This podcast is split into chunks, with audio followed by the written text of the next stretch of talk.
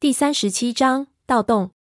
我正准备开爬，听到他问，不由也缩了缩脖子。刚才实在太紧张了，也没有注意。其实，在甬道的时候，我已经感觉被莲花剑割破的伤口有点发炎的迹象，但是养着养着，又似乎好了点起来。我撩开衣服，看了一下伤口，发现伤口上的红肿已经消退了下去，也没有什么异样的感觉。说道：“有感觉。”不过现在已经不痒了。这里湿气这么重，可能是过敏吧？胖子痒得厉害，说道：“那这过敏有什么办法可以暂时治一下？”我刚才出了一身冷汗，现在痒起来没完了。说着还不停地往墙上蹭。我看他后面都有血条给他蹭出来，觉得有点不对劲，忙让他给我看看。他一边扭动着身子，一边转过来，手还不停地挠。我拍开他的手，用手电一照。看见他背部的被莲花剑刮破的伤口上，竟然长出了很多白毛，恶心的要命。随口就说道：“胖子，你多久没洗澡了？”胖子啊了一声：“洗澡？问这个干嘛？这属于个人隐私，我不方便回答。”我说道：“你他娘的有日子没洗了吧？我告诉你，你也别害怕，你背上好像发霉了，白霉，天下奇观啊！”估计你再坚持个几个月，还能种个灵芝出来。胖子听得云里雾里的，说道：“什么白梅？梅还有白的？你说话别这么费劲，到底怎么回事情？”我看着闷油瓶皱了皱眉头，似乎情况不妙，也不敢再开玩笑下去。闷油瓶挤过来，用手按了一下，一按就一包黑血，轻声对我说道：“麻烦了，刚才那莲花剑里有蹊跷。”我觉得奇怪，但是我刚才也中箭了，按道理应该和他一样才对。难道我爷爷遗传给我的体质真的这么特别？我忙把自己的伤口露出来，表示我的疑问。闷油瓶看了看我的伤口，啧了一声，也搞不清是怎么回事。这时候，胖子怕起来，转头问我道：“什么毛？他娘的，别没头没尾的，哪长毛了？”说着又用手去摸，我赶紧抓住他。说道：“别动，你好像的啥皮肤病了？让我们再给你仔细看看。你可千万别抓，再抓可就留下疤了。”他痒得厉害，哪里忍得住？我对闷油瓶说道：“这样下去不行，得想个办法。我听人说过，有些人收不住皮肤病的痒，自杀的都有。”胖子叫道：“我他娘的现在就想自杀，可痒死我了。要不你就学学关公刮骨疗伤。”把那两块肉给我剜了得了。我小时候也得过皮肤病，土办法是有一点，就是有点恶心。对他说道：“挖肉是不用，你真以为你肉多啊？我也不是华佗，不过我身上还有点爽皮水，给你先涂上，可能有点疼，你可忍着。”闷油瓶愣了一下，胖子也啊了一声，说道：“所以说你们城里人就是娇贵，他娘的盗洞还带着爽肤水。”下回你干脆带副扑克牌下来，我们被困住的时候还能锄汇大敌。我当然不可能带着这种东西，呸呸两口唾液就涂在胖子背上，戴上手套就给他涂开了。没成想胖子这么爱不住疼，口水一涂开，他惨叫了一声，人直往前逃去，大骂：“你他娘的涂的什么东西？我的姥姥，你还不如剜了我呢！”这下子胖子我真的要归位了。我一看。这疼就是管用了，说道：“看你那点出息，疼比痒好熬啊！你现在还痒不痒？”胖子在哪里手舞足蹈了一阵子，算是缓了过来，奇道：“哎，小吴，行啊，你那什么东西这么灵，还真舒坦多了。那爽皮水什么牌子的？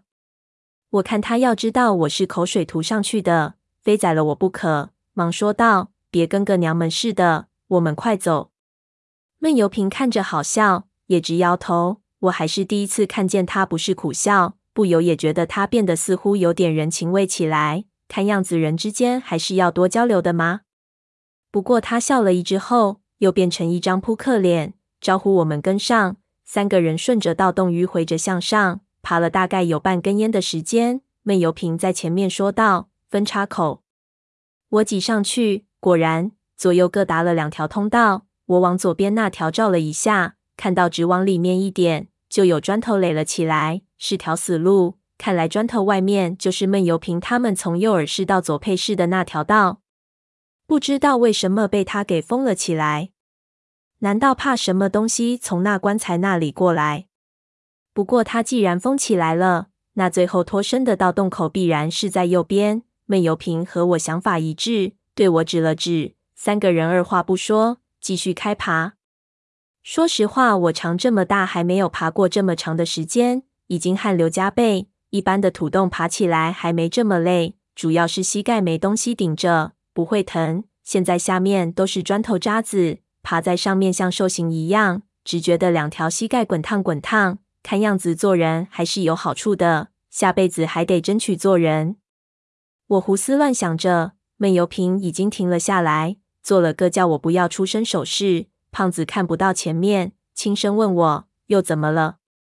我让他别说话。这个时候，闷油瓶已经关掉了手电，我和胖子很知趣。也马上关掉，一下子我们陷入到了绝对的黑暗之中。我这个时候非常的冷静，心跳都没有加速。事后想起来，刚才差点被墙壁夹死的经历对我的影响很大。我在心理上已经克服了对古墓的恐惧。我还不知道他是什么用意，不过在古墓里听他的总是没错的。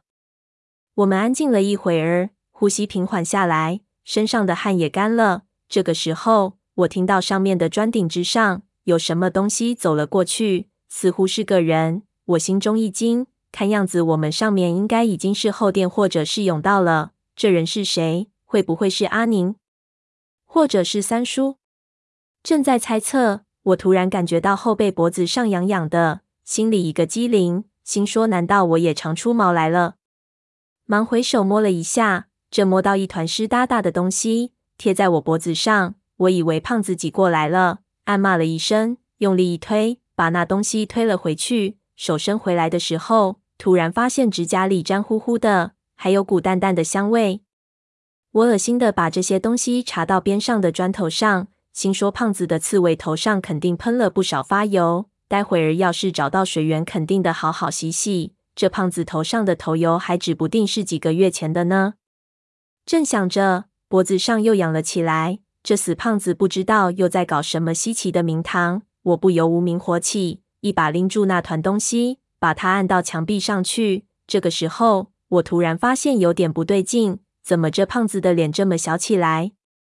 我小心地支起身体，摸了一下，心里咯噔一下，那些湿哒哒的东西怎么好像都是头发？我又摸了两把，发现这些头发全部都缠在一起了，手伸进去就被绞住。我咽了口吐沫。开始冒白毛汗，胖子肯定没这么多头发，这些头发是谁的？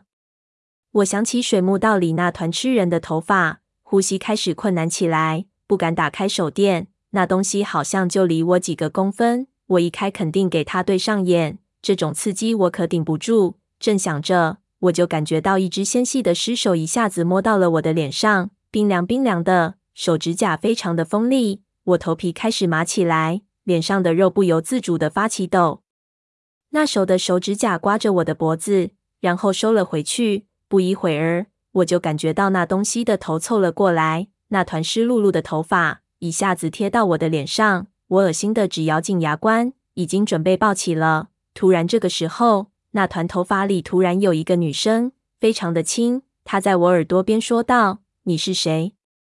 那声音真的非常的轻，但是我却听得很清楚。不由大吃了一惊，同时这个女人的身体就靠了过来，硬是挤进了我的怀里，纤细的手搭上了我的肩膀，然后搂住了我的脖子。我本能的发起抖来，只觉得这个女人非常的娇小，他的嘴巴贴上我的耳朵，喝出的气都是冰凉的。我彻底懵了，只听他又说道：“请抱住我。”我听到这句话，就像是着了魔一样，虽然手还在不停的抗拒。但是却根本不听我大脑的命令，一下子搂住了他的腰。这一下更不得了，我一下子感觉到这女人竟然什么都没穿，皮肤冰凉，但是出奇的光滑。我不由心里一乱，脸就红了起来。这个时候，那女人的嘴巴已经移到了我的下巴上，一碰一碰的，好像在暗示我去吻她。我完全失去控制，刚想一头吻下去，突然闷油瓶的手电就亮了。我一下子就看到了我搂在怀里的东西，不由头皮一炸，浑身的汗毛都竖了起来。